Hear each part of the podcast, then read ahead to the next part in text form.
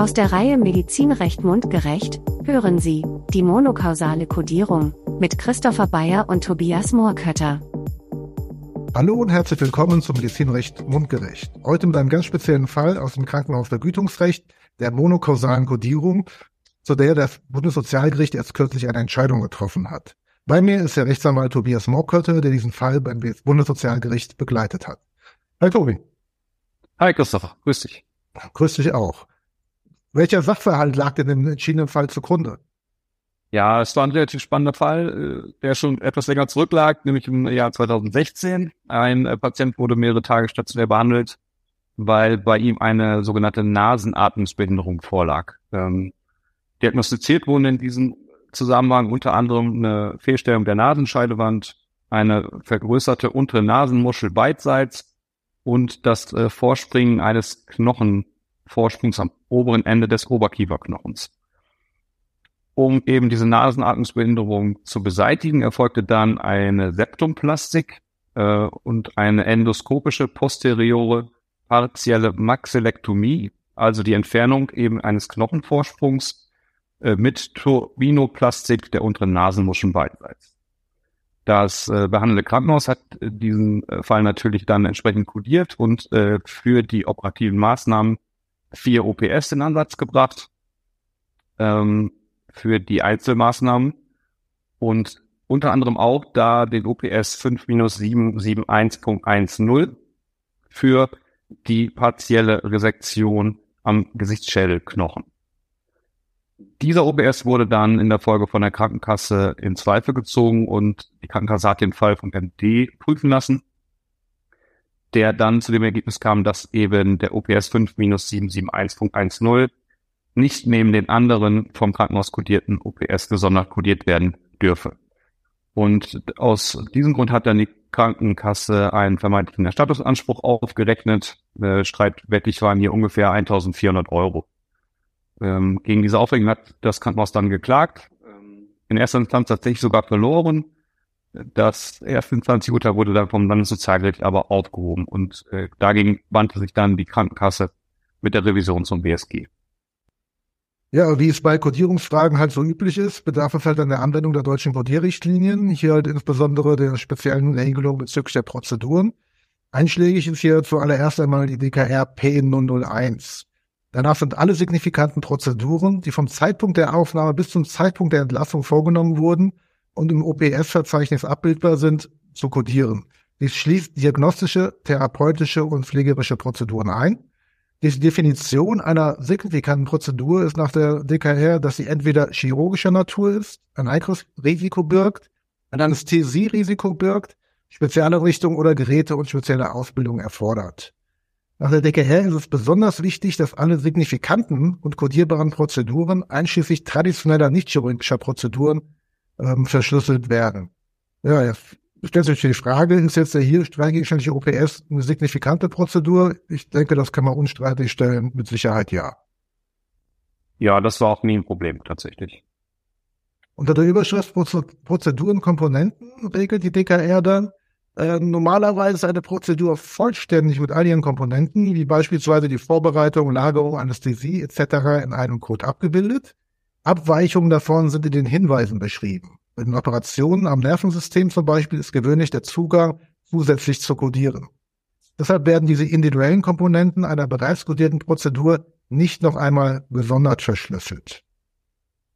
Zudem sind eingriffsverwandte diagnostische Maßnahmen, die regelhafter Bestandteil der Zielprozedur sind, äh, die dürfen halt nicht gesondert kodiert werden. Gleiches gilt für Prozeduren, die die notwendige Folge des hinter der Zielprozedur stehenden Eingriffs sind, wie halt die als Beispiel aufgeführte Schmerztherapie. Das ist relativ logisch, wenn man eine schwierige OP hatte und äh, danach muss auch eine Schmerztherapie durchgeführt werden, ist das ja kein Extra, sondern es gehört eigentlich zur Ursprungsbehandlung mit dazu. So zumindest mein Verständnis.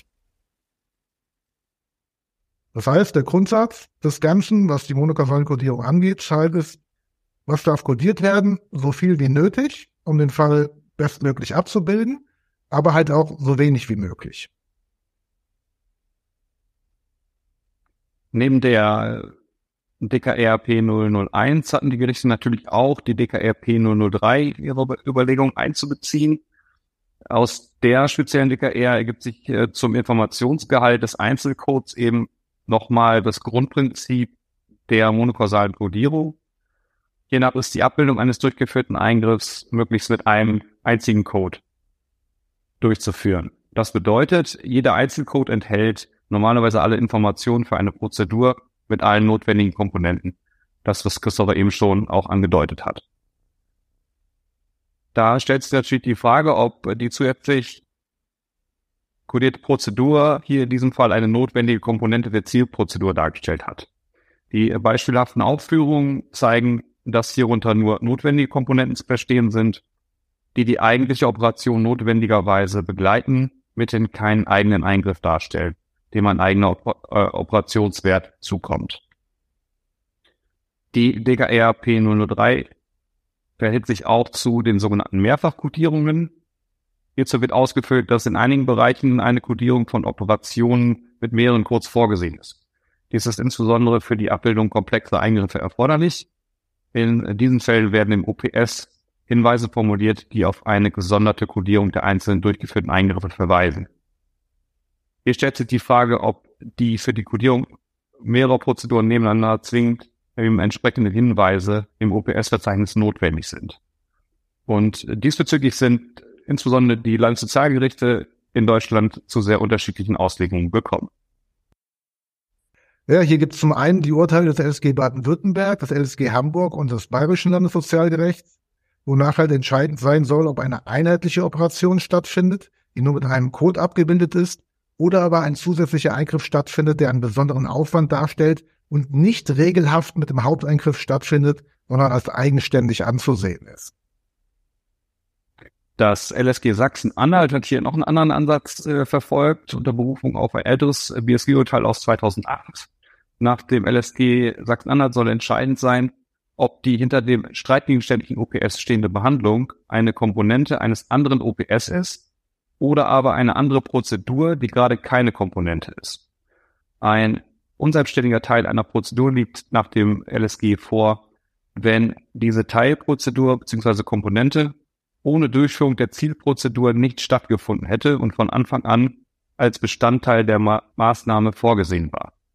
Eine selbstständige Prozedur, so das äh, LSG Sachsen-Anhalt liegt nach dem BSG vor, wenn der Eingriff eine seltene zusätzliche Maßnahme erfordert, die im Regelfall nicht notwendig ist und vor Beginn der Behandlung kaum vorhersehbar war. Hier wird auf eine sogenannte Atypik abgestellt. Ja, weiter das LSG Mecklenburg-Vorpommern mit zwei Urteilen und einmal das LSG Niedersachsen-Bremen, äh, wonach bloße individuelle Komponenten einer bereits kodierten Prozedur nur im Falle eines ausdrücklichen Hinweises im OPS gesondert verschlüsselt werden dürfen. Das heißt, sie gehen sehr radikal nach dem Wortlaut Wobei das BSG ja auch immer gesagt hat, Wortlaut ist letztlich entscheidend der Vergütungsregelung. Lediglich für eingriffsverwandte diagnostische Maßnahmen gilt nach der Kodierrichtlinie, dass sie gesondert neben einer interventionell-therapeutischen Prozedur kodiert werden können, wenn sie nicht regelhaft deren Bestandteil sind. Unselbstständige, nicht diagnostische Prozedurenkomponenten können hingegen nur ausnahmsweise dann verschlüsselt werden, wenn dies von einem ausdrücklichen Hinweis angeordnet ist eine sehr strikte Auffassung, die, sage ich mal, verwaltungstechnisch das Problem hätte, dass man im OPS-Verzeichnis einfach alle Codes mit aufführen müsste, die daneben codiert werden können, was nach meinem Empfinden natürlich verwaltungstechnisch vollkommener Irrsinn wäre. Ja, da gebe ich dir vollkommen recht, Christopher. Das wäre kaum handelbar. Es gibt auch äh, zur OPS-Kodierung noch eine Veröffentlichung des BFARM, das früher mal das DIMDI war. Äh, hier wird in der FAQ Nummer 0011 ausgeführt. Im OPS sind nicht alle Kombinationsmöglichkeiten von Operationen und Prozeduren mit dem Hinweis gekennzeichnet, dass eine zusätzliche Codierung erforderlich und möglich ist.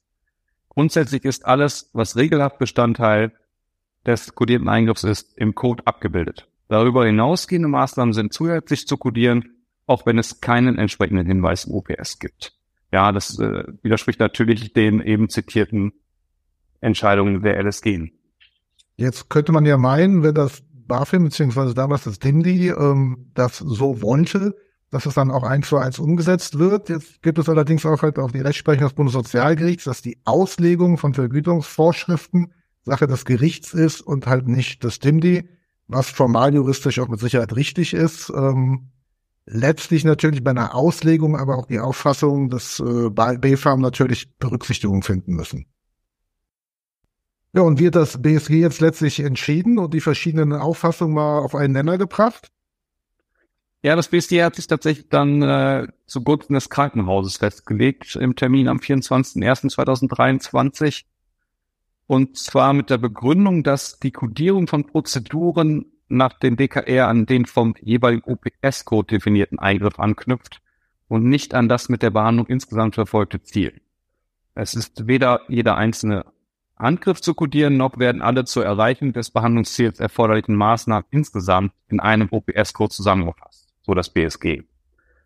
Welche Behandlungsschritte Komponenten einer Prozedur sind, bestimmt sich nach dem BSG nach den Regeln der ärztlichen Kunst für die Ausführung des jeweiligen durch einen OPS-Code konkret definierten Behandlungsverfahrens.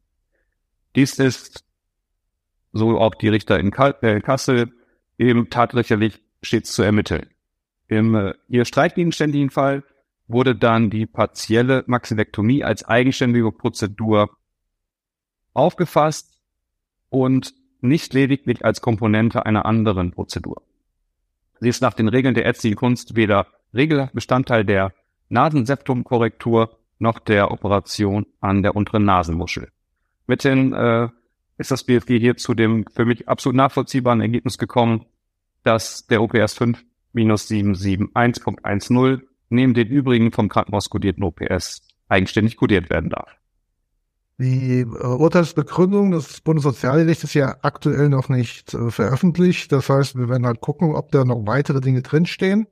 Und wenn noch wichtige Aspekte da sind, würde ich sagen, wir machen einfach nochmal ein Add-on zu dieser Ausgabe, um das vielleicht nochmal zu konkretisieren. Ja, manchmal versteckt sich ja in den Urteilsgründen noch ein bisschen was. Äh, das müssen wir nochmal abwarten. Ja, da muss man ein bisschen auf die Details gucken. Ähm, ja. Wie war das für dich beim Bundessozialgericht? Äh, warst du allein da? Weil eigentlich geht es ja nur um eine rechtliche Überprüfung oder hast du die Mandantschaft mitgenommen? Ja, es war natürlich ein sehr spannender Termin. Äh, die Mandantschaft war sehr gespannt auf das Ergebnis. Deswegen äh, war der Chef Medizincontroller und der behandelnde Arzt auch dabei. Ähm, Herr Professor Schlegel als Vorsitzender des ersten Senats hat das sehr begrüßt. Äh, fand das ziemlich gut, ähm, weil er uns unter anderem auch nochmal medizinische Nachfragen stellen konnte. Äh, insgesamt äh, war das wirklich sehr gut, dass äh, alle Beteiligten auch dabei waren, konnten auch mal erfahren, wie es beim Bundessozialgericht so abläuft und konnten sich auch noch einbringen. Das fand ich, äh, ich mal bemerkenswert.